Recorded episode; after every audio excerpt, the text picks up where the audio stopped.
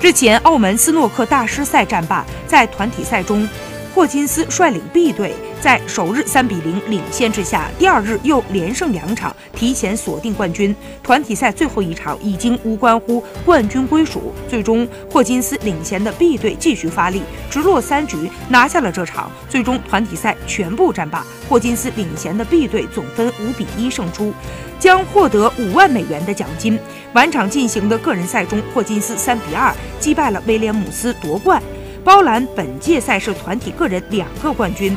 本届赛事赛制非常特殊，根据世界排名的高低进行一场决胜的较量。排名最高的威廉姆斯直接晋级最后的决赛，其余选手根据自己的排名占据顺序。